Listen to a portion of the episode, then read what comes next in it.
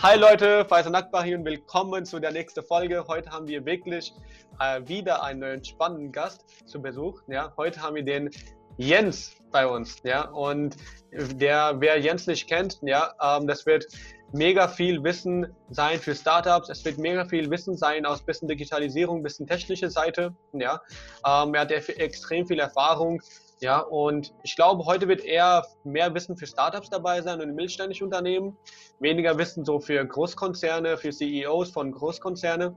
Ja, aber vielleicht gibt, ergibt sich da irgendein Thema daraus, dass es auch für Großkonzerne, CEOs ein bisschen Mehrwert dabei ist. Ja, ich glaube, heute wird so mein Bauchgefühl sagen, dass es eher mehr Wissen und Knowledge und umsetzbares Wissen für Startups und mittelständische Unternehmen da sein wird. In der Hinsicht, Jens, Willkommen zum Podcast. Ja, äh, vielen lieben Dank für Danke. deine Zeit. Ja, und ja, äh, ich bin mega gespannt auf was du zu erzählen hast.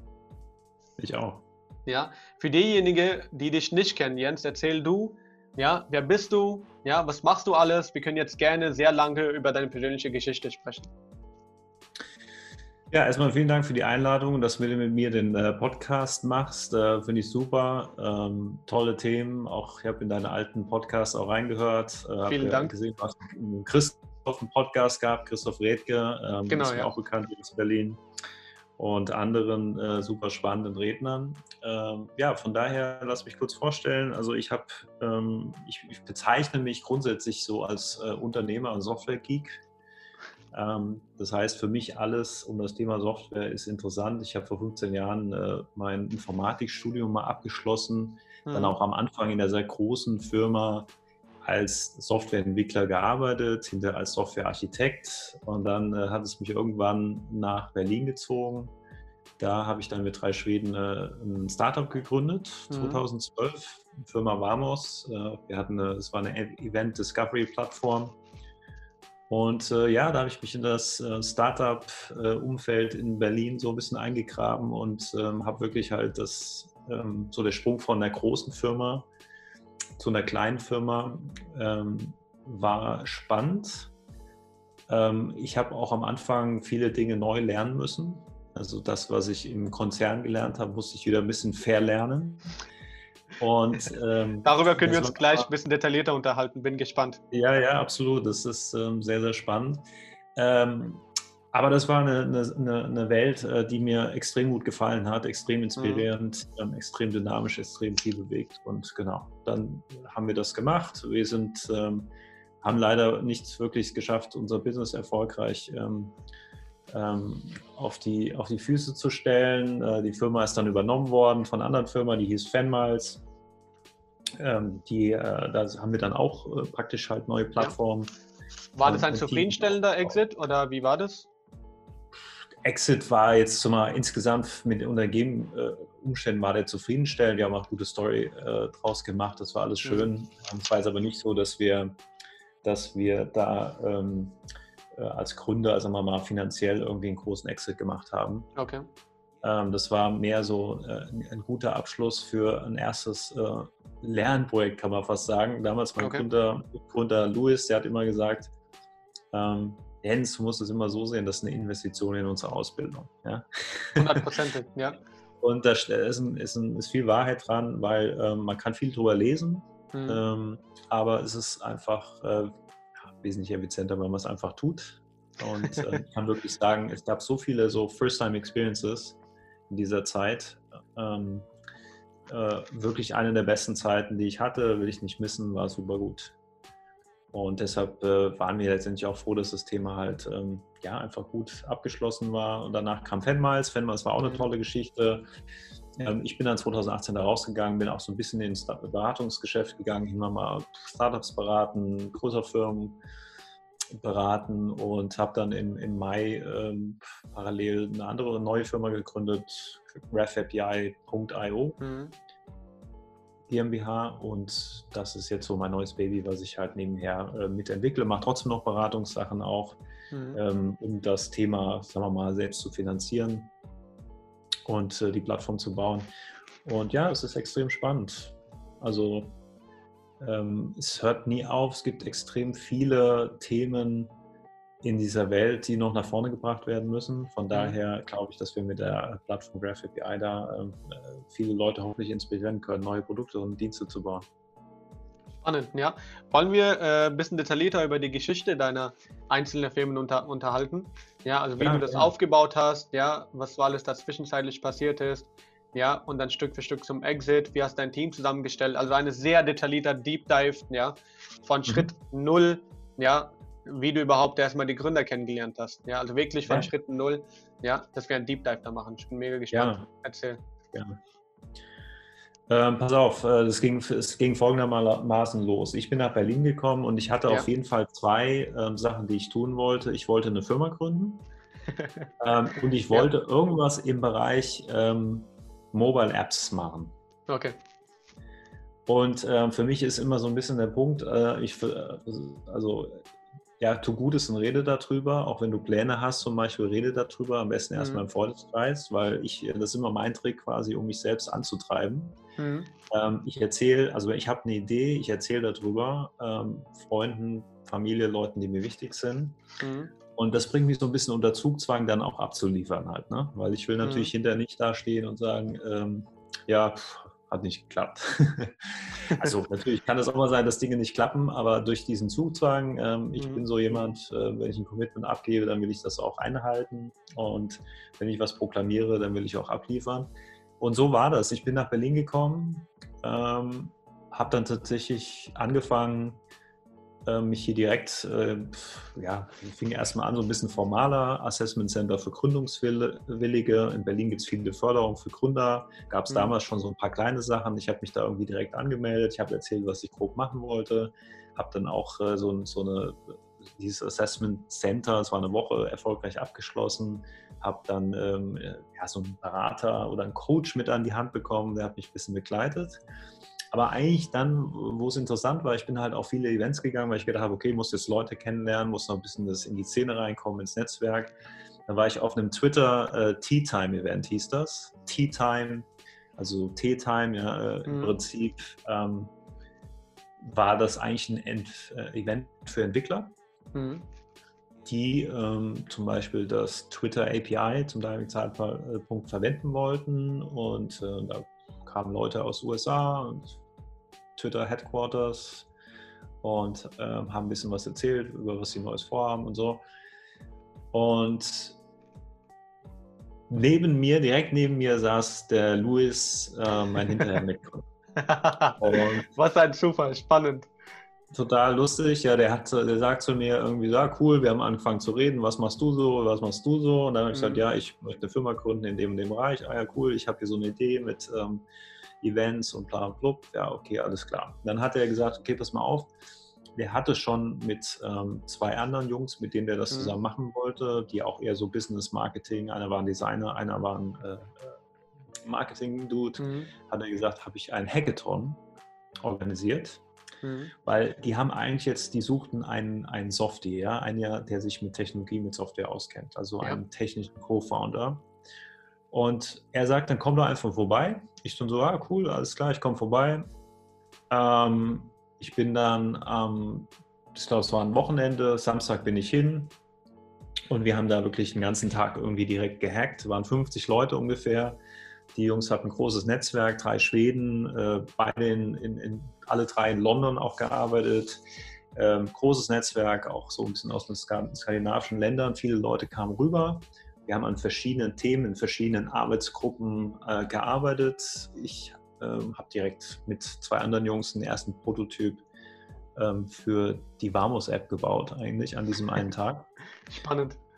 Und wir haben uns abends, äh, haben wir dann so, jeder, also jede Gruppe hat so seine Ergebnisse vorgestellt und ähm, die Jungs, super coole Jungs, Louis, äh, David und Eric, ich habe mich mega gut mit denen verstanden.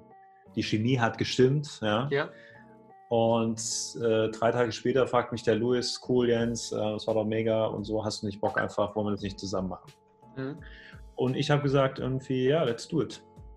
Spannend. Ähm, das war so ein bisschen der Punkt. Ich wollte es mhm. ja eh, ne? also im Prinzip war, hat das direkt funktioniert. So, was ich gemacht habe, dadurch, dass ich halt aus meinem alten Job äh, damals in Stuttgart raus war, habe ich direkt angefangen ähm, und auch mit diesem Ziel nach Stuttgart gekommen ist, äh, gekommen bin, äh, sorry, mit diesem Ziel nach Berlin gekommen bin, mhm. eine Firma zu gründen, ähm, habe ich dann tatsächlich direkt angefangen ähm, und habe mich erstmal halt wirklich an die Entwicklung der App gemacht. Ja. Und dann fing das an, die Jungs waren erst noch in ihren Jobs drin. Mhm. Louis hat dann seinen Job gekündigt, ähm, die anderen beiden Jungs haben ihren Job gekündigt und äh, wir haben ungefähr 27 Iterationen von der App gemacht. Wir haben verschiedene Meetups gemacht. Wir waren in mhm. London, mhm. waren in Stockholm, wir waren in Berlin ähm, äh, und, haben einfach mit Leuten, mit Netzwerk, Bekannten äh, vorgestellt, was wir vorhaben, Inputs eingeholt und so weiter. Ja, War das eine mutige Entscheidung? Ähm, sagen wir mal so, äh, mutig, für mich kam, mir kam es nicht mutig vor. Es war einfach so im Prinzip, die Zeit okay. passte, alles passte. Es hat irgendwie, ähm, es war irgendwie so, es fühlte sich sehr natürlich an. Ja, es war so, ich hatte ja eh das Ziel, ich wollte ja so, sowieso was machen. Und äh, bei mir hat es hat viel mit, mit Beziehungen mit Leuten zu tun. Also mhm. ich muss ein sehr gutes Gefühl mit Menschen haben, mit denen ich zusammenarbeite, vor allem eine Firma gründe. Ähm, und es hat sich auch hier später bewahrheitet, dass es extrem wichtig ist, dass du mhm. ähm, einfach ähm, dich auf die, die Jungs verlassen kannst oder Jungs oder Mädels, dass du halt ein, ein, ein, tiefes Vertrauensverhältnis entwickelt. Also ich kannte die Jungs ja gar nicht. Ja? Ich habe den Louis mhm. quasi kennengelernt, habe aber ein sehr gutes Bauchgefühl gehabt, was sich äh, Gott sei Dank bewahrheitet hat. Es war eine extrem gute Truppe. Wir haben immer noch einen super Kontakt. Ähm, der, der, inzwischen sind wir alle ein bisschen verstreut. Der Louis ist jetzt in Brasilien, der, ähm, der Eric ist nach wie vor in Berlin und der David ist in Stockholm. Ich habe das gar nicht so als mutig empfunden, muss ich gestehen. Mhm. Also war keine große, es fühlte sich nicht an wie äh, ein großes Risiko oder Opfer oder was auch immer. Verstehe. Also du hast dich von Anfang an so wohl gefühlt äh, bei der Entscheidung, ja. dich selbstständig zu machen. Genau, also da ist auch so ein bisschen, es ist schon so, dass ähm, mein Vater war Unternehmer, mein Opa, beide Opas waren Unternehmer, Spannend. Ähm, okay, cool. waren Unternehmer. Also ich glaube, irgendwie für mich war das so ein bisschen so der natürliche Weg. Ja, ich werde das auch irgendwann auf jeden Fall machen. Ja. Okay. Also das ist egal wie, ich werde das auf mhm. jeden Fall machen wollen. Ähm, und und hast deine Eltern Idee, und Opa auch als Mentor gesehen? Ähm, Im Grunde vor allem einer, der Opa, der Vater meiner Mutter, ja, schon ein bisschen, weil der hat ähm, tatsächlich immer diesen, diesen fast schon Coaching-Ansatz gehabt, schon auch als ich Kind, kind war. Ja. Also er hat mich immer, der hat mir Dinge gefragt, zum Beispiel, ähm, da war ich vielleicht zehn oder so, da hat er mich gefragt, äh, was glaubst du, was äh, das Auto kostet, in dem wir gerade drin sitzen? Und dann habe ich gesagt, so, keine Ahnung, 5000 Mark. Also damals gab es noch D-Mark. Ne? Ja. Und er meinte so, ähm, ja, interessant, ist gar nicht so falsch. Und dann hat er, ja, aber äh, nee, es kostet so und so viel und ein bisschen teurer, aber ähm, was glaubst du, warum das überhaupt für diesen Preis an und wie lange das dauert und so weiter und so fort. Also der hat immer sehr, sehr stark diesen Ansatz gehabt, ähm, ähm in, in jedem Bereich, so normale Lebensbereiche, mich, mich ähm, zu coachen. Und das fand ich extrem cool. Also ich habe von dem sehr, sehr viel gelernt. Mein mhm. Vater, sie waren grundsätzlich, waren die alle in einem anderen Business. Mhm. Ähm, deshalb habe ich die jetzt nicht wirklich ähm, jetzt ständig behelligt irgendwie über diese Themen, mhm. Themen, die ich jetzt da irgendwie zu, zu beackern hatte. Verstehe. Ähm, aber die haben so im Laufe meines Lebens haben so verschiedene Sachen, die ich entweder mitgekriegt habe oder mhm. die, die sie mich erzählt haben, die habe ich immer so im Hinterstübchen halt. Verstehe. Aber spannend ist es ja auch, die ähm, die Denkweise von Businessleuten, von Unternehmern, die ähnelt sich ja sehr stark. Ja, diese Risikofreude, Risikofreude oder kalkulierte Risiken einzugehen, gleichzeitig aber auch ähm, mutige Entscheidungen treffen zu wollen und eine Vision zu haben. Das sind so kleine ähnliche Punkte, die irgendwie so viele oder fast alle Unternehmer teilen. Ja? ja. Und ich glaube, das ist auch ein sehr starker Einfluss von Elternseite auch geben könnte, was einen so vielleicht zu einem visionären Typ macht oder vielleicht zu einem risikofreudigen Typ macht. Ja? Ähm, ja. War das so bei dir der Fall? Ja, ich glaube, es ist, es ist, du bist immer so ein Produkt deiner Erfahrung halt, ne? Wenn du halt sehr, sehr, wenn ja. du sehr wenig schlechte Erfahrungen gemacht hast, mhm. ähm, bei Dingen, die du ausprobiert hast, als es bei mir der Fall war in meinem Leben. Also wir hatten, ich hatte eine tolle Kindheit und in der Jugend so weiter. Es hat immer irgendwie alles funktioniert, was ich irgendwie mhm. so vorhatte. Ich habe auch, ich habe mein Studium selbst finanziert. Ähm, ich, ich kam immer an den Punkt, ähm, oh, ich brauche einen Job ähm, kein Geld mehr oder der andere Job irgendwie vorbei und ähm, keine Ahnung, einen Tag später hatte ich dann was Neues oder so. Ja. Also das, ja. es hat immer irgendwie alles funktioniert. Ne? Und dadurch ähm, habe ich, äh, glaube ich, man gewinnt so einen gewissen, ähm, man kultiviert so eine gewisse, einen gewissen Ansatz, ja? weil mhm. man merkt halt, okay, ich probiere einfach Dinge aus und äh, man stellt fest, ähm, wenn du so Dinge probierst, dann passiert auch was. Ja? Und 100%.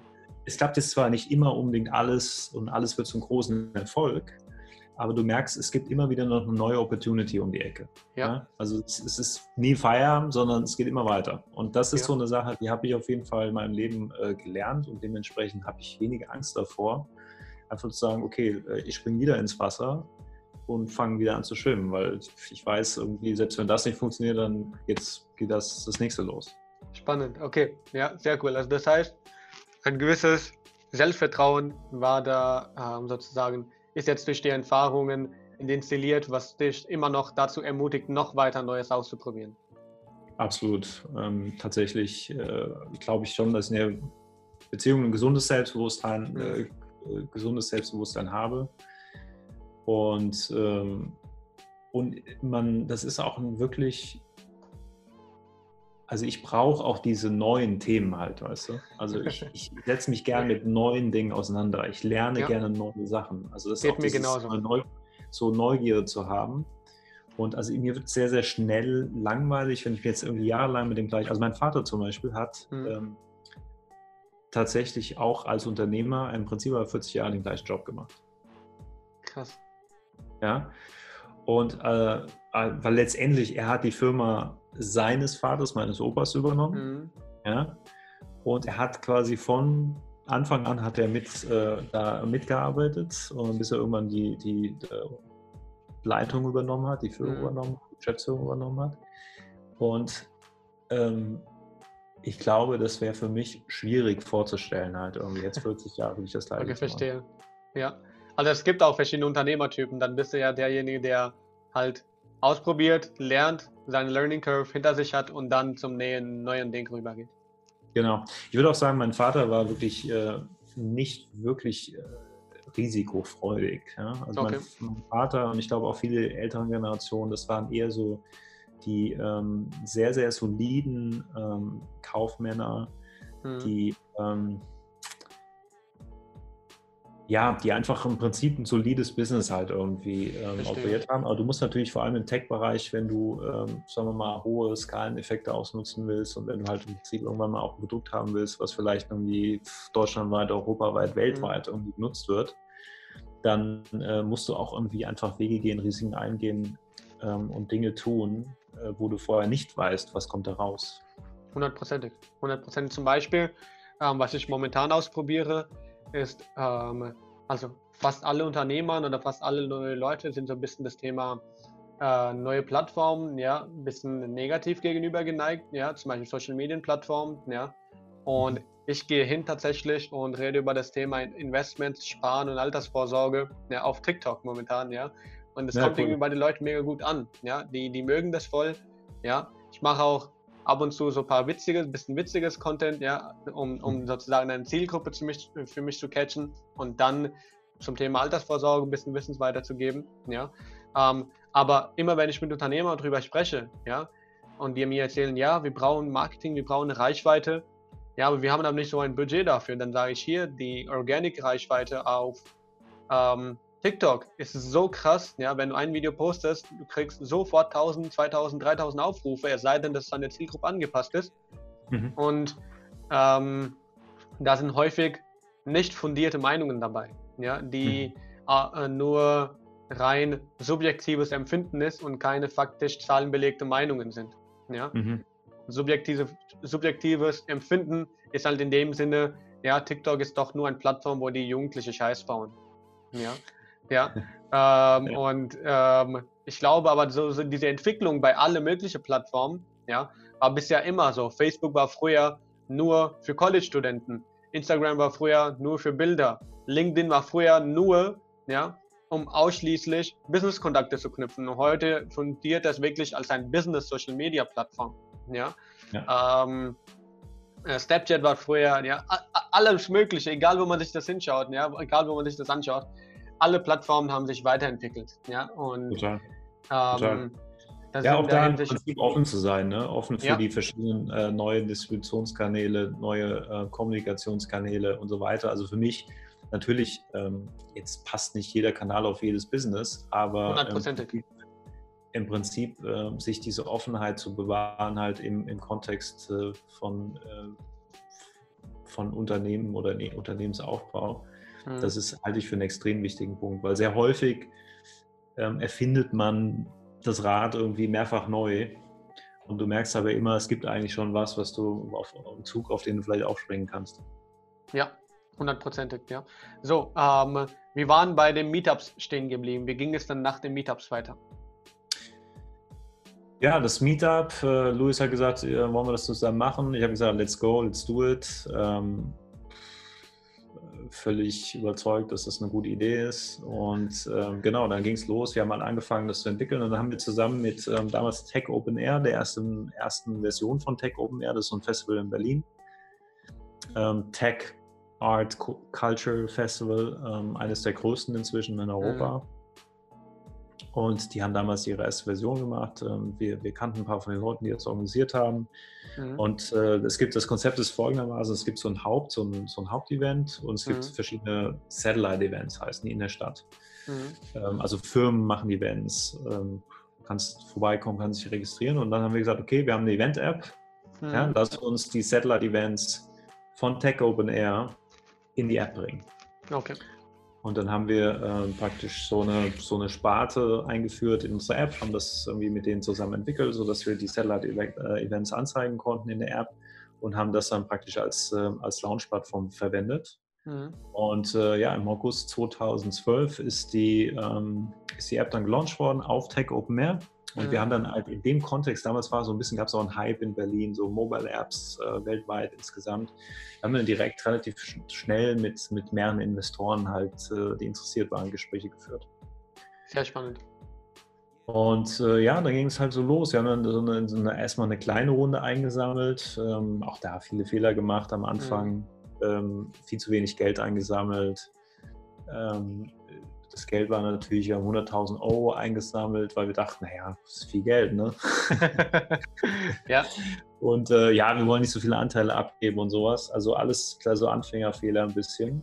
Ähm, wir hatten so einen äh, Investor, der immer gesagt, ja gut, ähm, ich habe lieber ein Prozent von einer 100 Millionen Company mhm. als äh, 10 Prozent äh, von einer, von einer 5 Millionen Company. Mhm. Und ähm, ähm, ja, ähm, gut, das wäre jetzt gar nicht so ein großer Unterschied, fällt mir gerade auf. Aber er hat, er hat das äh, quasi immer ganz gut gesagt, irgendwie Leute, ihr müsst halt im Prinzip nicht so auf die Anteile gucken, sondern ihr müsst ja gucken, dass ihr den Unternehmenswert nach oben bringt, ja. äh, dementsprechend also erfolgreich seid. Und genau, wir haben dann gehasselt, wir haben halt verschiedene äh, Preise auch für unser Produkt gekriegt. Für die App haben wir irgendwie Preise bekommen, Apple hat uns gefeatured, Google hat uns gefeatured. Ähm, wir haben keine Ahnung, irgendwelche Awards bekommen und so weiter und so fort. Das ist alles schön für ein bisschen Reichweite und ein bisschen ähm, Visibilität. Mhm. Haben auch quasi über die Zeit ähm, ja so die, die ersten kleineren äh, Pop-up-Events gemacht, weil es ging ja um Events. Das heißt, wir haben mit größeren Brands zusammengearbeitet, haben äh, mit Converse zum Beispiel, ähm, Audi und so weiter, haben wir diverse Events gemacht und haben dann aber ähm, festgestellt, dass das ganze Thema Monetarisierung gar nicht so mhm. einfach ist. Okay. Und wir haben auch gemerkt, wir sind nicht ähm, schnell genug gewachsen. Ja? Wir haben nicht genug mhm. Nutzer gehabt am Anfang, weil wir kein, keine Kohle hatten, um in um, äh, Nutzerakquisition zu investieren. Das heißt, bei uns war alles nur Earned Media und äh, organische, äh, organisches Wachstum. Mhm. Und ja, wir haben uns dann eigentlich sehr, sehr stark darauf fokussiert, das Produkt besser zu machen halt. Ne? Also die Retention zu erhöhen, ähm, gucken, dass, ähm, keine Ahnung, der ganze Onboarding-Flow vereinfacht wird, gucken, dass wir irgendwie besseren Content haben, gucken und so weiter und so fort. Also sehr, sehr stark auf Produktentwicklung fokussiert, weil auch das das Thema war, was wir alle ganz gut kannten. Ja, wir waren alle sehr, sehr produktfokussiert, mhm. wir waren Produktmenschen, wir hatten, unser Erfahrungshorizont war Produkt. Mhm. Und äh, wie das immer so ist, ja, man, man geht so ein bisschen in die Richtung, so wo man sich am wohlsten fühlt. Ja? ja, äh, ja, Was zum Teil eben auch ein Nachteil ist, ne? weil man muss eigentlich mhm. halt auch mit den anderen Themen, wo man vielleicht sich äh, nicht so nicht so 100% wohlfühlt, da muss man auch irgendwie richtig reingehen. Mhm. Und das haben wir auch ja, mal zwangsläufig dann irgendwann tun müssen. Mhm. Ähm, das Geld war nämlich, äh, keine Ahnung, nach einem Jahr oder anderthalb Jahren war das Geld alle. Also wir haben schon unsere Kosten super runtergeschraubt und so weiter, aber das Geld war alle. Wir hatten aber keine Anschlussfinanzierung. Und dann haben wir gesagt, okay, was machen wir? Dann haben wir sieben Monate tatsächlich äh, komplett ähm, eigentlich ohne Kohle, ohne Backing äh, weitergemacht, weil wir an die Idee geglaubt haben. Wir gedacht haben, wir können das weiter ähm, nach vorne bringen. Und äh, haben einen Mitgründer dabei verloren, der gesagt hat, ich kann das finanziell nicht mehr machen. Ja, mhm. ohne, ohne Gehalt, ohne irgendwas äh, zu arbeiten, jetzt für, für ein halbes Jahr, sieben Monate. Er war noch sehr jung auch, äh, hatte jetzt keine großen Rücklagen Gut, wir haben das Ding weiter durchgezogen, haben dann hinterher nochmal so ein zweites, eine zweite Investmentrunde gemacht, auch wieder eine Angel-Runde. Ähm, natürlich haben wir gehofft, eine größere Runde zu kriegen. Es war schwierig, deshalb haben wir gesagt, okay, jetzt haben wir erstmal nochmal eine Angel-Runde, wo wir halt, sagen wir mal, die äh, Brücken, so eine Art Brückenfinanzierung. Ähm, da war dann auch jemand wie der Eric Wolfors von Soundcloud dabei und ähm, von Google und so weiter. Es war schon eine ganz coole Runde. Mhm. Und äh, das hat uns irgendwie so nochmal so einen neuen, frischen Wind gegeben haben wir zwei Leute eingestellt, haben das Team ein bisschen vergrößert. Also es war alles ähm, coole Zeit. Es ging, ging nochmal mit, mit neuem, frischen Wind nach vorne. Genau, und dann halt gab es irgendwann den Punkt äh, in 2015, wo wir gemerkt haben, okay, also jetzt entweder kriegen wir die größere Runde und wir schaffen den Sprung oder ähm, wir müssen einfach gucken, was wir machen, weil wir damals uns ein bisschen geschworen haben, der Louis und ich, okay, das war eine extrem harte Zeit, ähm, komplett mit Zero Finances ähm, sieben Monate ähm, das Startup weiter halt irgendwie nach vorne Mutig. zu bringen und zu ja. treiben und trotzdem 100% drauf zu fokussieren. Und ähm, wir haben gesagt, okay, wenn, wenn, das, wenn, wir wieder an den Punkt kommen, ähm, dann lasst uns das sehr genau überlegen, was wir machen. Naja, und dann haben wir im Prinzip die Opportunity gehabt, ähm, das an, an Fanmals zu verkaufen. Wir haben auch mit ein paar anderen gesprochen. Ähm, das mit Fanmals hat funktioniert. Und dann sind wir zu Fanmals rüber. Genau, und dann habe ich da als CTO praktisch die auch Produktentwicklung, Plattform aufgebaut, ähm, Team aufgebaut. Ich hatte in der 17 Leute im Team. Fanmals war alles ein bisschen größer, so, so der nächste Schritt quasi, war auch mehr Geld, äh, mehr Funding da. Ähm, also wir hatten da schon eine, eine wesentlich größere Burnrate auch, äh, so drei Millionen im Jahr. Krass. Ähm, das heißt, da ging das schon, das war dann schon eine andere, andere Hausnummer. Ja, eine viel größere Dimension. Bitte? Eine viel größere Dimension als früher. Ja, genau, das war so ein, im Prinzip so ein nächster logischer Schritt. Auch da ein super Team, Fabian Schmidt, Ellen mhm. Sternberg, zwei mega gute Jungs, mhm. äh, mit denen ich da zusammengearbeitet habe. Ähm, ja, und wir haben da tatsächlich eine neue Plattform aufgebaut, ähm, dieses Thema Loyalty in die digitale Welt gebracht mhm. hat. Ähm, wir haben in Bundesliga-Clubs gearbeitet, wir haben mit äh, größeren äh, E-Commerce-Plattformen gearbeitet. Ähm, es war alles so ein bisschen im Bereich Sport mhm. slash Entertainment, ja, daher der Name Fanmiles und ähm, extrem herausfordernde Zeit in verschiedenen Punkten, weil irgendwann war auch da das Geld ähm, alle. Wir hatten haben zwar schon Umsatz gemacht und Recurring Revenue gehabt und so weiter. Haben wir einen größeren Kunden, den wir haben wollten, nicht bekommen. Ja. Und ähm, aufgrund von Dingen, die wir selbst nicht kontrollieren konnten, weil eigentlich war der Vertrag fast schon unterschrieben und dann kam ähm, von extern kam ein Event, äh, was, was äh, das ganze Thema halt wirklich da ähm, erstmal auf Halde gelegt hat und letztendlich komplett abgewürgt hat. Und ja. das sind alles so Themen, ja, man muss dann im Prinzip on the spot überlegen, okay, was machen wir jetzt, wie gehen wir damit um? Ja? Und ähm, da ist es halt wirklich sehr, sehr wichtig, ein stabiles Team zu haben mit Menschen, denen du halt absolut mhm. vertraust. Und wir sind da durchgegangen. Ich war trotzdem, bei mir war es so 2018, ähm, bin ich da dann äh, rausgegangen, weil ich habe auch gemerkt, ähm, jetzt, das waren wirklich, wie soll ich mal sagen, 2012 bis 18, sechs Jahre Vollgas. Ähm, wenig Pause, ähm, Wochenende immer gearbeitet, ähm, eigentlich im Prinzip zum Teil halt irgendwie wirklich mhm. wochenlang durchgearbeitet. Ähm, und das war bei mir irgendwann so, ich habe gemerkt, die Batterie ist alle, weißt du? ja, die Energie ist weg, oder wie? Energie ist weg, ja. Also ja. das ist dann, ich bin dann, äh, war dann Ende Woran 30. Lag das? Woran lag das? Lag das an wiederkehrende, wiederholende Aufgabe? Lag das an wenig Abwechslung oder wenig Innovation? Ja, oder naja, es lag schon auch daran, dass halt irgendwie ähm, der, Finanz also der finanzielle Druck war, wurde hoch, der Druck von den Investoren zu liefern war hoch, ähm, mhm. der Druck von den Kunden, sie äh, weiterhin ähm, zu, zu, äh, zu supporten war hoch, mhm. Druck vom Team war hoch, also das Team auch irgendwie weiterzubringen. Ähm, das, das war einfach ein Topic, es war einfach tatsächlich ein Energiethema halt. Und natürlich auch so, Unsere Firma Vamos ist übernommen worden. Mhm.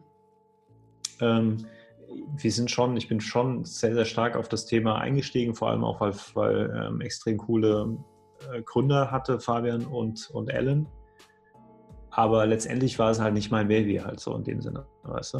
Es war nicht meine Firma. Und ähm, ich glaube, das ist auch ein wichtiger Punkt, was viele, viele Leute merken, wenn sie, ähm, es war schon, hat sich anders angefühlt als ein Job, weil mhm. ich schon ähm, mit den Gründern extrem eng zusammengearbeitet habe und auch strategisch und so weiter das Ganze extrem mitbegleiten durfte. Aber ähm, es ist einfach nochmal noch was anderes, wenn das eigen, dein eigenes Ding ist halt. Ne? Mhm. Und das, merk, das, merkst du auch immer, wenn du ähm, ja, irgendwo als Angestellter arbeitest. Ja, ähm, das hat einfach eine anderen, einen anderen Grad von Leidenschaft. Äh, 100 Pro. Ja. Ähm, ich glaube, wenn du was machst, ähm, wo du 100% in allen Dimensionen dahinter stehst, mhm. dann hast du auch sehr, sehr viel Energie, halt das Thema halt durch, ähm, durch äh, dick und dünn mit viel, viel auch Zeitaufwand halt mhm. durchzutragen. Mhm. Ja. Auf der anderen Seite, ähm, das ist das, was manche unterschätzen. Es gibt verschiedene Leute und man muss sich immer selbst auch ein bisschen beobachten und man muss mhm. sich selbst kennen. Und man muss auch verstehen, wann vielleicht auch der Zeitpunkt mal ist, Nein zu sagen oder halt äh, sich abzugrenzen mhm. und wann äh, ist der Zeitpunkt Vollgas zu geben. Mhm. Und äh, ich glaube, da muss man ein sehr gutes Gefühl für entwickeln. Ich sage, ich habe früher, ich habe früher den, also wenn ich Gründern irgendwie was erzählt habe, ich mir gedacht, ja, ihr müsst Vollgas geben, ihr müsst die ganze Zeit, müsst ihr am Start sein, es gibt keine Pause, Vollgas, weißt du, ihr könnt ohne Arbeit, no pain, no gain, weißt du. ja. Und inzwischen sage ich halt auch, ähm, alles schon gut, ähm, work hard, okay, aber äh, viel wichtiger noch, work smart. Mhm. Ja? Das ist das Erste und das andere ist, bleib gesund. Mhm. Weil es hilft dir nichts, wenn du, ähm, wenn du nicht mehr gesund bist. Halt. Wenn du deine Gesundheit, also wenn du merkst, du hast nicht mehr, selbst wenn du die mentale Kraft hast, aber dein Körper macht nicht mehr so mit, ja, mhm. ähm, dann kannst du machen, was du willst. Also es hängt für mich an, keine Ahnung, das ist wirklich alles Sachen, auf die ich achte, ist Ernährung, ähm, keine Ahnung, Bewegung, Sport, ähm, einfach healthy mind, healthy body. Mhm. Und wenn ich diese Situation habe, dann äh, bin ich auch leistungsfähig, dann kann ich auch Dinge auf den Weg bringen. Und dann kann ich auch andere, andere motivieren und inspirieren, halt nach vorne zu gehen. Mhm. Wenn du aber merkst, dass du im Prinzip eigentlich in so einem, da ist ein Ungleichgewicht, da besteht ein Ungleichgewicht, weil du halt nur noch halt mit den Themen beschäftigt äh, bist, die auf der Firma halt passieren, war es kein Ausgleich mehr. Mhm. Dann gibt es manche, die kommen da gut mit klar und bei mir war es so, irgendwann war es so, so, nee, okay, too much. Ich habe jetzt, ähm, ich, ich muss jetzt, ich muss aus diesem Hamster, also ich habe das Gefühl wie im Hamsterrad, weißt du? Mhm. Ich habe auf einmal gedacht, ich bin im Hamsterrad und ich habe irgendwie keine Kontrolle mehr. Mhm. Und dann war es so, okay, jetzt muss ich raus. Und da es nicht meine Firma war, ich sie nicht gegründet hatte, ähm, sondern wir im Prinzip akquiriert wurden, ja, mhm ähm, ist mir das leichter gefallen, weil bei Vamos war es ein anderer Punkt. Bei Vamos hätte ich das ähm, nie gemacht, glaube ich, vom Gefühl Verstehe. her. Bei Vamos hätte ich gesagt, okay, das ist unser Ding, das ist unser Baby, wir haben das gegründet, wir haben das aufgehört. Ich habe eine Verantwortung dafür, keiner hat mich dazu mhm. gezwungen. Ich habe eine Verantwortung dafür, das Ding halt durchzubringen. Halt, ne? Und mhm. so sehe ich es jetzt genauso mit der neuen Firma Graph API. Äh, da ist es wirklich so, dass ich einfach sage, ähm, ich habe natürlich jetzt viele Learnings gemacht. Mhm. Ja? Mein Vorteil ist, diese Learnings kann ich mitnehmen und komme immer mehr auf den Punkt Work Smart, ähm, weil, also wir haben übrigens damals gesagt, get shit done, weißt du? Immer so, jeden Morgen, get shit done. Ähm, der Punkt ist, get shit done kann manchmal sehr kontraproduktiv sein, produktiv mhm. sein. Ähm, was wichtig ist, get the right shit done. ja? Also ja. es hilft dir nichts, wenn du, wenn du viel an Dingen arbeitest, die aber im Prinzip ähm, dein Endergebnis nicht so positiv beeinflussen, wie es eigentlich sein soll. Und deine mhm. Vision mhm. nicht so äh, quasi nach vorne treibt und unterstützt, wie es sein soll. Das ist für mich der entscheidende Punkt. Deshalb, ich denke, inzwischen denke ich immer in Opportunitätskosten halt. Ja? Mhm. So jedes, jedes, jede Sache, jedes Event, jedes Meeting halt. Ja? Was sind die Opportunitätskosten? Also denke nicht nur darum, was ich mache, sondern was ich stattdessen nicht machen kann. Mhm. Das ist eigentlich halt für mich ein entscheidender Punkt. Und früher war es immer so, ähm, jede Opportunity, die da irgendwo um die Ecke kam, wir sind sofort draufgesprungen und ja, geil, das machen wir jetzt auch noch und das machen wir noch und das mhm. machen wir noch.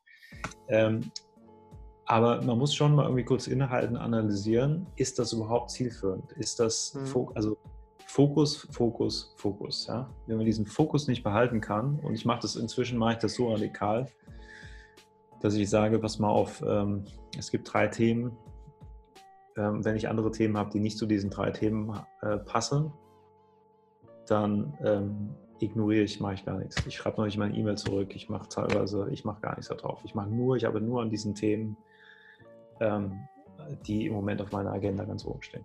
Okay. Was sind die drei Themen? Ähm, gut, für mich im Moment, klar, ich habe auf der einen Seite ähm, das Badungsgeschäft am Laufen halten, was ich mache. Mhm. Also sprich, da muss Umsatz reinkommen. Das ist die eine Thematik. Die andere Thematik ist, ähm, die Plattform zu entwickeln und alle Knöpfe zu drücken, damit die Graph API-Plattform ähm, mhm. entwickelt wird und, und released werden kann. Ja. Und ähm, das dritte ist, ähm, ja, so ein bisschen halt irgendwie die, die, die, ähm, das Team im Prinzip ähm, aufzubauen, lange auf, langsam aufzubauen und die richtigen Leute ranzukriegen. Ja. Ich habe äh, weniger, also das erste ist eigentlich so ein bisschen die Querfinanzierung, Thema Funding, ja, Beratungsgeschäft. Das zweite ist ähm, konkrete Umsetzung. Das dritte ist Team und Kultur mit aufzubauen ähm, damit man damit, äh, wo, wo, ich halt das Gefühl habe, damit kann man erfolgreich ähm, nach, vorne, nach vorne arbeiten. Verstehe. Ähm, du hast ja jetzt das Thema Fokus angesprochen. Ja, also ich finde deine Geschichte mega, mega, mega spannend. Ich habe sehr konzentriert zugehört. Ja, ähm, du hast ja. eigentlich schon sehr viele Fragen aus deiner Geschichte schon beantwortet. Ja, aber ich glaube, mhm. es würde vielleicht einen oder den anderen helfen, wenn ich die einfach durch Fragestellungen ein bisschen verdeutliche. Ja. ja. Ähm, du hast ja das Thema Fokus angesprochen ja. Und das mhm. Thema Fokus, ja, jeder hat ja eine andere Definition von Fokus, ja. Für mhm. dich ist jetzt Fokus deine drei Punkte, ja. Aber das widerspricht ja wiederum diejenigen, die sagen, hey, konzentriere dich nur um ein einziges Ding, ja. Weil wenn du probierst, zwei Hasen gleichzeitig zu jagen, willst du keinen jagen können, ja. Das, mhm. das sind ja komplett zwei verschiedene Vorstellungen von Fokus, ja. Wie siehst du das Thema Fokus denn eigentlich? Was ist so deine Definition und wie gehst du tagtäglich vor? Ähm, also für mich ist Fokus tatsächlich ähm, für, für Themen, sagen wir mal, es ist, ist immer so ein bisschen Return on Invested Energy and Time. Ich okay. merke halt, also es gibt eine Sache, die ist äh, für alle, für uns alle ähm, Fakt. Unsere Time mhm. ist, unsere Zeit ist begrenzt. Ja? ja? Also die Zeit, die wir täglich haben, die Zeit, die wir im Leben haben, ist begrenzt. Mhm. Ja? Das, ist ein, das ist der erste Fakt, die erste große Realisierung. Der zweite Punkt ist ähm, Ziele. Was sind deine Ziele? Was willst du eigentlich erreichen? Was, sind, was ist die Vision halt für dein Leben oder für deine Firma oder für was auch immer? Und ähm, der dritte ist, was glaube ich, was hilft mir, diese Ziele zu erreichen? Mhm. Ja, in einer Zeitspanne, die für mich okay ist. Also es hat auch mal ein bisschen eine Zeitdimension. Dadurch, dass meine Zeit beschränkt ist oder begrenzt ist, ich aber eine Vision habe, muss ich natürlich sagen, okay, in dieser Zeit will ich diese Vision umsetzen. Und ähm, für mich ist es so, ähm, ja, so, so ein bisschen zu identifizieren, was sind meine Leuchttürme. was sind die Dinge, auf die ich setze? Was ist mein Investment? Ja? Also es ist wie Warren Buffett sagt, okay, Punchcard 20 Investments im ganzen Leben halt, irgendwie diese 20 Investments halt, ja, die ersten drei, Value Investing, wie wir es irgendwie kennen. Ähm, wenn du sagst, okay, was ist die Investition für meine Zeit? Weil ich glaube, unsere Zeit ist viel, viel kostbarer als alles andere. Mhm. Ja? Man denkt zwar, als ich irgendwie 20 war, irgendwie man hat alle Zeit der Welt, bla bla bla. Jetzt bin ich ähm, 42, ja, du merkst, okay, jetzt eine produktive Zeit, vielleicht sind das noch 20 Jahre, keine Ahnung, mhm. vielleicht sind es 30 Jahre, vielleicht sind es auch weniger, you never know. Mhm. Ähm, was kann ich damit machen halt, ja? Was kann ich damit irgendwie ähm, erreichen? Wie kann ich die Welt ein Stück weit nach vorne bringen in meinem mhm. kleinen Kosmos? Und, ähm, und das sind so die Randbedingungen halt. Ähm, und dann heißt es für mich, okay, wenn ich mich festgelegt habe, für eine gewisse Zeitspanne mich mit einem Thema oder drei Themen auseinanderzusetzen, dann ähm, heißt es nicht, also heißt es schon, dass ich im Prinzip im täglichen, im täglichen Arbeiten oder im täglichen ähm, ähm, Planen, ich im Prinzip diese drei Dinge halt immer wieder halt irgendwie nach vorne bringe. Und wenn es dann andere Themen kommt, die von der Seite kommen, mhm. die sich eventuell gut anhören, mhm. ähm, weil manchmal gibt es ja neue Datenpunkte. Mit neuen Datenpunkten kann man unter Umständen seine Entscheidung von vorher auch mal revidieren. Das ist schon okay, da habe ich kein Thema mit. Ja. Ähm, allerdings ist das immer ein Abwägen und halt ein genaues Analysieren, okay, inwieweit zahlt das auf mein Ziel ein? Wenn ich das Gefühl habe, das ist im Prinzip eigentlich nur eine Ablenkung, zahlt nicht auf mein Ziel ein, mhm. dann beschäftige ich mich gar nicht damit. Oder ich sage gleich jemand anders, kannst du dich damit beschäftigen? Ja, äh, weil das ist ja auch natürlich, Unternehmer muss auch irgendwie gut delegieren können, immer mal wieder und sagen, mhm. komm mal, pass mal auf, okay, ich habe jetzt selbst keine Zeit dafür, ist jetzt auch irgendwie vielleicht sogar für unsere Organisation oder für unser Team nicht irgendwie das äh, Nummer eins Ziel. Aber ähm, ich kenne vielleicht jemand, der hätte Spaß daran. Ja? Der könnte sich vielleicht mit dem Thema beschäftigen und der ja. nimmt mich irgendwie mit rein. Weil ich glaube, für mich das größte Kapital, also abgesehen von der Zeit, das größte Kapital für mich, was mich als Unternehmer vorwärts bringt, ist, ähm, ist in alle Learnings, die ich halt auf den Weg mache. Ja, das heißt für mhm. mich, ein Thema, das ist so, ein, so eine Art Framework, was ich immer habe, ist, dass ich jeden Tag ähm, äh, für mich, ich will was Neues lernen, jeden Tag es kann nur eine mini kleine Sache sein.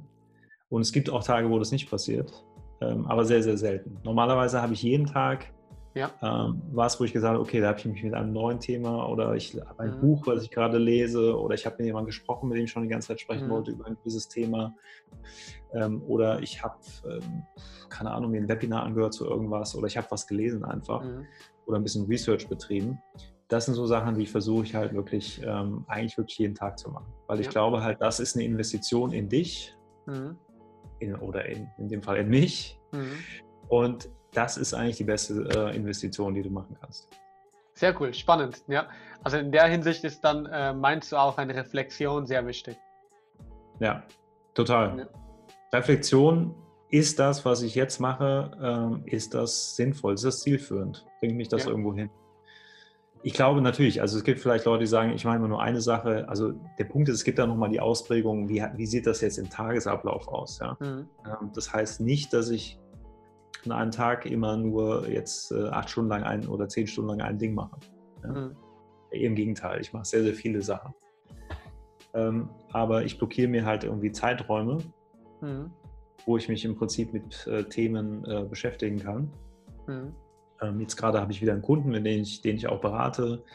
Ähm, natürlich äh, nimmt das dann grundsätzlich halt so mein, äh, der Tag von, sagen wir mal, 8 bis, bis 18, 19 Uhr nimmt das extrem viel Zeit ein. Mhm.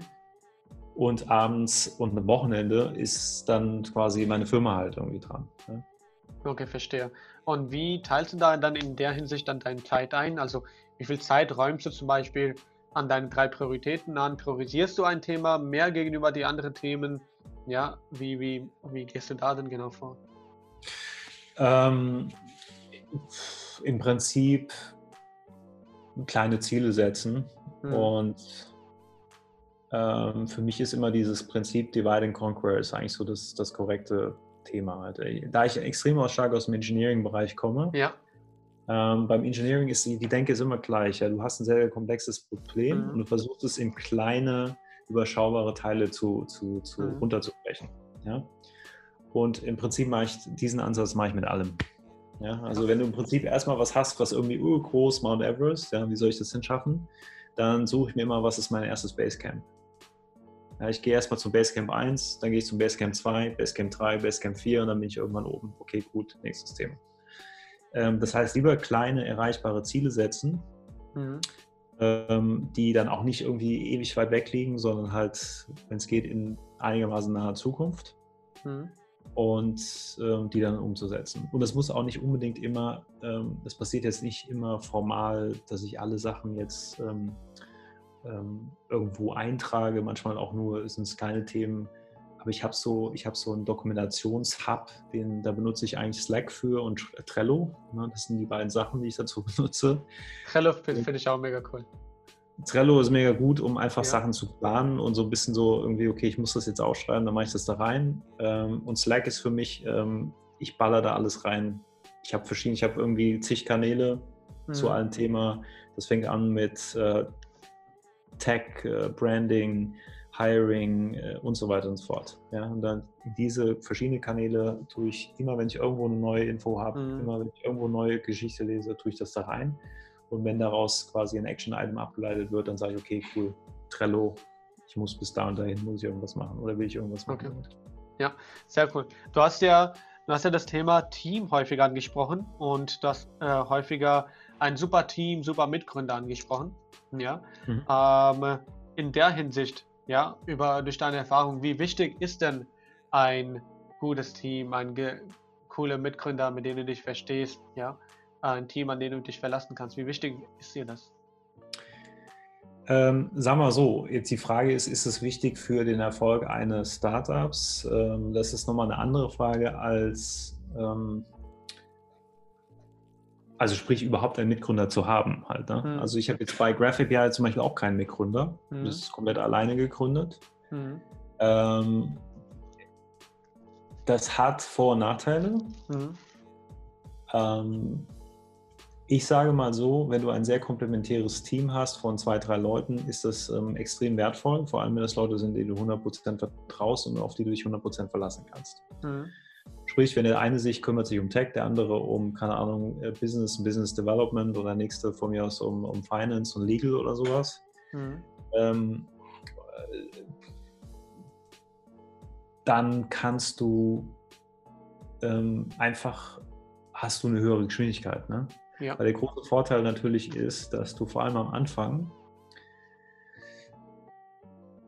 als junger Gründer vor allem hast du nicht unbedingt vielleicht das, den finanziellen Background, um mhm. die, Leute, äh, die Leute einzustellen, die die jeweilige Expertise halt mitbringen. Ja? Also dementsprechend ist es ganz gut, einfach ganz aus ganz finanziellen, banalen Gründen ist es gut, halt jemanden zu haben, der ähm, auch irgendwie 100% mithasselt, mhm. ja, ohne dass man ihn dafür bezahlen muss.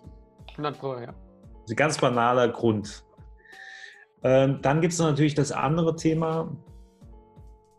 Ähm, es gibt immer Ups und Ups und Downs, ja, und mhm. ähm, dass man sich gegenseitig einfach natürlich immer pusht auch und unterstützt. Das ist so ein bisschen der Punkt, wenn du alleine bist ähm, und Leute hast, mit denen du zusammenarbeitest, du brauchst halt grundsätzlich eine intrinsische Motivation, brauchst du sowieso als Gründer. Mhm. Aber der Vorteil ist schon, ähm, natürlich entsteht da halt irgendwie, steht da eine Wechselwirkung. Ja? Wenn ich halt zwei andere Gründer mit habe, entsteht mhm. da eine extreme Wechselwirkung. Und äh, es ist wie so ein Pendel und man tut sich gegenseitig halt ähm, sag mal, anstoßen, inspirieren. Wenn das gut funktioniert, wenn man gut harmoniert ja. und wenn man die gleiche Sprache spricht und die gleichen Ziele vor allem hat. Mhm. Ähm, und äh, deshalb sage ich immer, sehr, sehr wichtig, da viel Zeit zu investieren am Anfang. Viele sagen, ah, wir machen jetzt einfach mal. Und ich sage mal so, nee, warum machen wir das? Ne? Also, und was wollen wir erreichen? Ja? Was ist der Sinn von dem, was wir tun? Warum gehen wir jeden Tag auf die Arbeit und, und äh, arbeiten, was ich, 12, 14, 16, 18 Stunden? Ähm, warum machen wir was am Wochenende? Warum machen wir das? Was ist der Grund? Mhm. Also, es muss schon irgendwie sinn, sinnhaft sein für einen und es muss, wenn es geht, auch irgendwie allein sein, weil ansonsten ähm, ist genau, passiert genau das, was ich dir eben erklärt habe, dass man halt tatsächlich oder erzählt habe, dass, dass ähm, aus meiner Sicht ähm, die Energie gar nicht da ist. um diese Dinge überhaupt zu tun. Also deshalb, ich glaube, es ist super, es ist toll, es ist mega toll, wenn man ähm, gute Gründer hat, mhm. Mitgründer hat. Es ist, es ist eine tolle Situation. Ich habe zweimal mega Glück gehabt, ja, also sowohl mit mhm. ähm, Vamos als auch mit, äh, mit äh, Fanmais und ich würde auch mit den Jungs halt irgendwie grundsätzlich was Neues machen.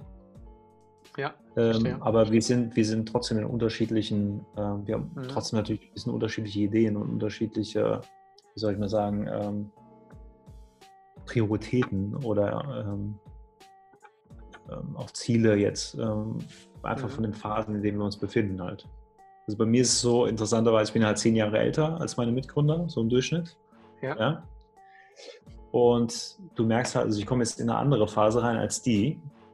Mhm. Und das ist auch irgendwie spannend. Das heißt, wenn da eine hohe Inhomogenität äh, besteht, dann hast du das Problem, dass du dich mit vielen, äh, mit viel Overhead rumschlagen musst. Und äh, für mich ist es wichtig, dass du, es gibt ja so Leute, die sagen halt, okay, also egal, wenn du mit Leuten, mit Teams zusammenarbeitest, äh, mit denen gut verstehst, dann kannst du irgendwie alles machen. Mhm. Und das war für mich genau die Phase mit Vamos es spielte für mich gar nicht so eine Rolle, ob das jetzt Event Discovery oder irgendwas anderes war. Das war mir relativ egal damals. Ich fand einfach, die Jungs sind cool.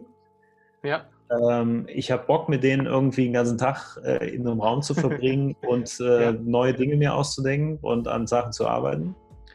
Mhm. Äh, ob das jetzt, ich, ich finde auch Events cool. Mhm. Aber es war jetzt irgendwie nicht meine, ich habe jetzt nicht vorher als mein, in meinem Leben als meine Berufung angesehen. Mhm. Ähm, ich will irgendwie den Eventmarkt verbessern sondern es war einfach Opportunity, passt, Leute passen, super, let's do it. Ja. Und jetzt bin, ich, jetzt bin ich an einem Punkt, und das ist eben eine Veränderung von vor zehn Jahren, sage ich jetzt mal, jetzt bin ich an einem Punkt, wo ich sage, nee, mir ist jetzt sehr, sehr, sehr wichtig, was ich mache. Ja, sehr gut, spannend. Es, es, geht, ähm, es geht mir nicht mehr nur darum, einfach nur was zu machen, ja. Sondern ich muss was machen, was mit meinen Werten, mit meinen Zielen und so weiter extrem aligned ist. Und äh, ja, sorry, dass ich so ab und zu diese Genen bekomme, ja. Äh, ich habe heute echt extrem wenig geschlafen, ja. Äh, weil Kein heute Thema. Abend mussten noch einige Sachen erledigt werden. Dann war ich heute Morgen früh noch im Kundengespräch, ja. Äh, ich habe insgesamt okay, absolviert okay. nur drei vier Stunden Schlaf, auf die ich gerade rocke, ja. Deshalb, also nicht ja, persönlich ja, nehmen. Ja, es Schlaf liegt nur daran. Wichtig. Schlaf ist extrem wichtig. Schlaf ist extrem sehr, sehr wichtig. Ja. Ähm, Lass uns über das Thema Theorie versus Praxis sprechen und wir nähern uns auch dadurch auch langsam die Ende zu. Ja? Mhm. Ähm, du hast ja das Thema ganz am Anfang, glaube ich, angesprochen. Ja, es ist viel effektiver, wenn man das Learning by Doing lernt, anstatt durch Bücher, Bücher zu lernen. Ja, mhm. ähm, wie meinst du das genau? Ähm, ich glaube, für mich so ein bisschen der Punkt Unternehmertum. Ich habe damals immer zu meinem Vater gesagt, oder ich habe ich manchmal bei meinem Vater gedacht, so nach dem Motto, ja, warum ist das jetzt so kompliziert oder warum nimmt das den auch emotional zum Teil vielleicht mit, äh, je nachdem, was gerade in der Firma los ist und was passiert, wie die Geschäftssituation ist und so mhm. weiter. Äh, weil ging es auch mal ein bisschen Ups und Downs und so. Und ähm, ich habe das nie so richtig verstanden, weil ich das Gefühl nicht kannte. Ja, weil ich in diesem Gefühl, in dieser Situation noch nie drin war. Mhm. Und, ähm, und als ich dann irgendwie zusammen mit, mit äh, Louis, ähm, David und Eric die Firma gegründet habe und auch da die ersten ähm, Schwierigkeiten und Krisen kamen, mhm. ähm, habe ich zum ersten Mal, habe ich dann mit meinem Vater gesprochen und gesagt, okay, ich verstehe jetzt so langsam, äh, wovon du zum Teil geredet hast früher. Ich kann das jetzt nachvollziehen. Ich habe vorher Verstehe. dieses Gefühl, ich habe zwar das mhm. intellektuell verstanden, intellektuell habe ich es verstanden, aber ich habe das Gefühl, ich wusste nicht, wie, wie sich das anfühlt. Mhm. Und ähm, das fühlt sich, wenn, wenn du was fühlst, ja, ähm, auch im Sinne von Panik oder ja. ähm, wie soll ich nächste Woche die Löhne bezahlen oder mhm. der Kunde ist abgesprungen oder hier habe ich ein Problem oder da habe ich ein Problem oder was ich, das, was wir fordern, funktioniert nicht. Ähm, mhm wie behältst du, wie behältst du den kühlen Kopf? Und was sind deine Mechanismen, kühlen Kopf zu bewahren und trotzdem halt sagen, okay, gut, das sind jetzt die nächsten Schritte halt. Weißt mhm. du? Weil sowas passiert halt ständig. Ja. Ähm, es gibt wenige Unternehmer, die nur rosige Zeiten erlebt haben. Mhm. Ähm, ich kenne keinen persönlich. ähm, von daher ähm, ist Krisen gehören dazu. Krisen müssen gemanagt werden, man muss durch Krisen durchgehen. Aber wenn du nicht weißt, wie sich das anfühlt, mhm. ähm, dann unterschätzt man das sehr häufig. Ja? Und das ist so ein bisschen das Thema äh, Theorie und Praxis, wenn es um diese Thematiken geht. Ähm, auf der anderen Seite ist es so, ich glaube, die Welt ist komplex, ähm, die Welt als Unternehmer ist komplex. Ähm, man entwickelt irgendwann so eine Art Bauchgefühl dafür, vor allem um Entscheidungen treffen zu können. Also für mich ist, ich sage immer, in Deutschland haben wir manchmal eine Führungskrise in manchen Bereichen, ja, ähm, und das liegt aus meiner Sicht sehr häufig daran, dass wir, wir haben sehr, sehr geprägt von großen Firmen, auch mhm. großen, sehr erfolgreichen Firmen, die halt auch zum Teil weltweit sehr erfolgreich waren. Aber wir sind alle sehr, sehr geprägt in Deutschland, ja, mhm. durch unsere Risikoscheu auch. Und wir sind vor allem darum geprägt, dass wir halt teilweise Angst haben, Entscheidungen zu treffen. Ja. Weil ähm, das heißt ja irgendwie, äh, Konsequenzen könnten kommen und ich muss vielleicht mit diesen Konsequenzen leben können. Ja. Und für mich ist eine der größten, wichtigsten Themen halt eigentlich im Unternehmertum, für mich selbst, es mag für andere anders sein, für mich selbst ist, mhm. ich habe wirklich für mich gelernt und äh, so im Gegenteil, ich habe Spaß daran, Entscheidungen zu treffen. Verstehe und vor allem Entscheidungen schnell treffen zu können. Mhm. Und diese Entscheidung kann, kann man aus meiner Sicht nur schnell treffen, wenn man Dinge schon mal erlebt hat. Mhm. Ja, also die Erfahrung. Ähm, oder man hat gute Mentoren oder Leute zur Seite, die das schon mal erlebt haben. Also im Prinzip immer diesen Erfahrungshorizont. Wenn man nur aus der intellektuellen äh, Seite argumentiert oder, oder sich Dinge überlegt, dann ist das äh, tatsächlich viel zu kurz gegriffen. Mhm. Und das ist für mich das Thema Theorie. Das andere versus Praxis, äh, äh, Praxis. Das andere Thema ist für mich tatsächlich so ein interessanter Punkt. Ähm, es gibt viele, vor allem in großen Firmen habe ich das erlebt ohne Ende. Wie gesagt, äh, ich habe bei Intel Praktikum gemacht, ich habe bei Siemens als Werkstudent gearbeitet, ich habe bei Agilent Technologies äh, Diplomarbeit oder Masterarbeit und äh, Praktikum gemacht, habe dann da angefangen zu arbeiten. Also mhm. Agilent Technologies war früher Hewlett Packard. Das heißt, alles sehr große Firmen. Alle haben ihre eigenen Problematiken. Äh, mhm. Der wichtigste Punkt ist, dass ähm, ja, die Entsch also Entscheidungen und Dinge, die man tut, das dauert alles sehr, sehr lange. Man sitzt in vielen Meetings und viele reden mit und man kommt nicht zum Punkt. Und das ist so ein ja. bisschen der Punkt, wie kann man Dinge schnell beurteilen, schnelle Entscheidungen treffen, weil das ist der größte Vorteil, den man als Startup, als kleines Unternehmen hat. Dass man dynamisch agieren kann, dass man schnell entscheiden kann und dementsprechend äh, Dinge nach vorne tun kann. Spannend. Ja, und ähm, aus meiner Sicht, ähm, es gibt viele Gespräche dann in irgendwelchen Meetings, da kommen irgendwie Teammänner äh, an, die diskutieren zwei Stunden über irgendein Thema und ich sage, Leute, in den zwei Stunden hätten wir das Thema wahrscheinlich schon umsetzen können. Oder in den zwei Stunden hättest du jetzt quasi Telefon in die Hand nehmen können, hättest mit dem Kunden reden können. Ja. Oder in den zwei Stunden hättest du jetzt äh, hier eine Kampagne entwickeln können. Mhm. Also theoretisch über Dinge reden ist alles schön und gut. Sehr schnell muss man aus meiner Sicht, deshalb sollte man immer Timeboxen. Also wir sagen, okay, wir können das jetzt mal diskutieren, wir machen aber eine Timebox von zehn Minuten oder eine Viertelstunde. Wenn wir dazu keinen Punkt gekommen sind, können wir von mir aus nochmal halt irgendwie eine, eine, eine, einen Tag Research machen oder einen halben Research, halben Tag Research, kommen nochmal zurück. Aber ähm, ich mache immer sofort, wenn es geht, halt so Endlos-Meeting, sage immer Timeout, Leute. Let's do it. Weißt du? Machen ist für mich, hat immer den besseren Effekt, weil da lerne ich am meisten. Verstehe. Wenn ich es tue, lerne ich was. Wenn ich es, wenn ich nur theoretisch spekuliere und was auch immer, dann ja, gut, vielleicht habe ich es mal gemacht, vielleicht aber auch nicht. Wenn ich es noch nie gemacht habe, muss es machen. Verstehe, sehr cool, ja. So, Wenn du schwimmen willst, dann musst du ins Wasser gehen und schwimmen. Es ist einfach so. Du kannst nicht irgendwie ja. außerhalb vom Wasser schwimmen lernen. Hundertprozentig, hundertprozentig. Ich kann dieser Punkt hundertprozentig bestätigen, weil ich habe wirklich Schwimmen genauso gelernt. ja, ich habe es genauso gelernt, ja. Ich habe, ähm, witzige Geschichte, ich habe Schwimmen erst dann gelernt, erst seitdem ich hier in Deutschland bin. Davor in Pakistan okay. habe ich Schwimmen nicht mehr gelernt. Also ich kann erst seit drei Jahren, also erst seit 2017 kann ich ja schwimmen. ja. ja, cool. Aber macht es dir Spaß? Äh, ähm, ja, mehr, als äh, früher. Ja, mehr als früher. Ähm, weil früher hat man ja so die ganze Zeit waren so, ich war dann mit Älteren da, die Älteren könnten alle schwimmen, die sind in die tiefe Zone rein. Ich habe dann in dieser Kinderzone gechillt. Ja, dort ja, auf sie gewartet. Ja, aber inzwischen, ja, macht mir mehr Spaß. Das ist der Punkt. Du lernst es nur, weil du ins Wasser gesprungen bist. Irgendwann Hundertprozentig. Ja, hundertprozentig. und fast ertrunken bin, ja. oh, echt? Ähm, oh, wow. Ja, ja. Fast da bin ich froh, dass du hebelst halt und dass es, dass es gut gegangen ist. Ja, es ist gut gegangen. Zum Glück ist es gut gegangen. So, wir nähern uns jetzt die Ende zu. Ja, Aha. das ist eine Frage, die ich sehr gerne stelle, weil jeder so extrem unterschiedlich darauf antwortet. Ja, mhm. und zwar, was ist dein Lieblingszitat? Ach, okay, das ist interessant. Ähm, gute Frage. Da muss ich nachdenken.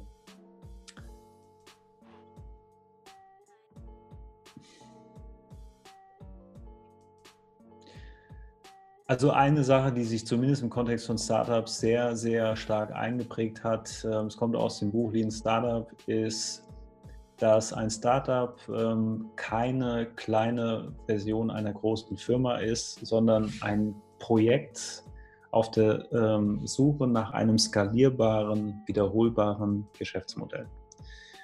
Und äh, das war für mich deshalb so wichtig, weil ich kam aus großen Firmen. Ich habe immer in großen Firmen irgendwo ge gelernt quasi und mhm. gearbeitet.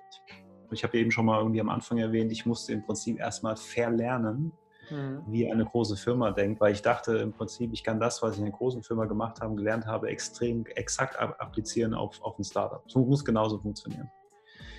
Und äh, das ist völlig schief gegangen. Und deshalb, äh, dann habe ich dieses Buch gelesen, was damals irgendwann rauskam. Und äh, das Ding hat sich bei mir so eingeprägt, dass ich gemerkt habe, nee, ähm, äh, es ist eben nicht eine kleine Version einer großen Firma, die aber ansonsten halt exakt genauso aufgebaut ist. Mhm.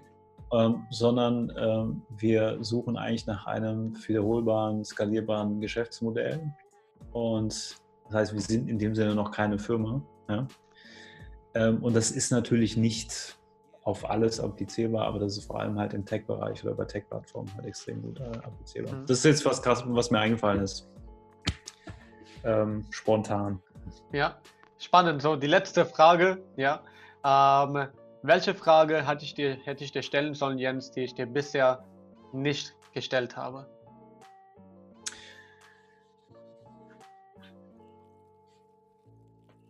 Du hättest mir die Frage stellen können, ähm,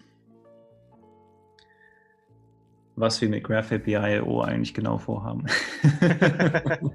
okay, let's go. Ja, let's go. Dann erzähl mir mal, ja, was hast du mit Graph API genauer vor?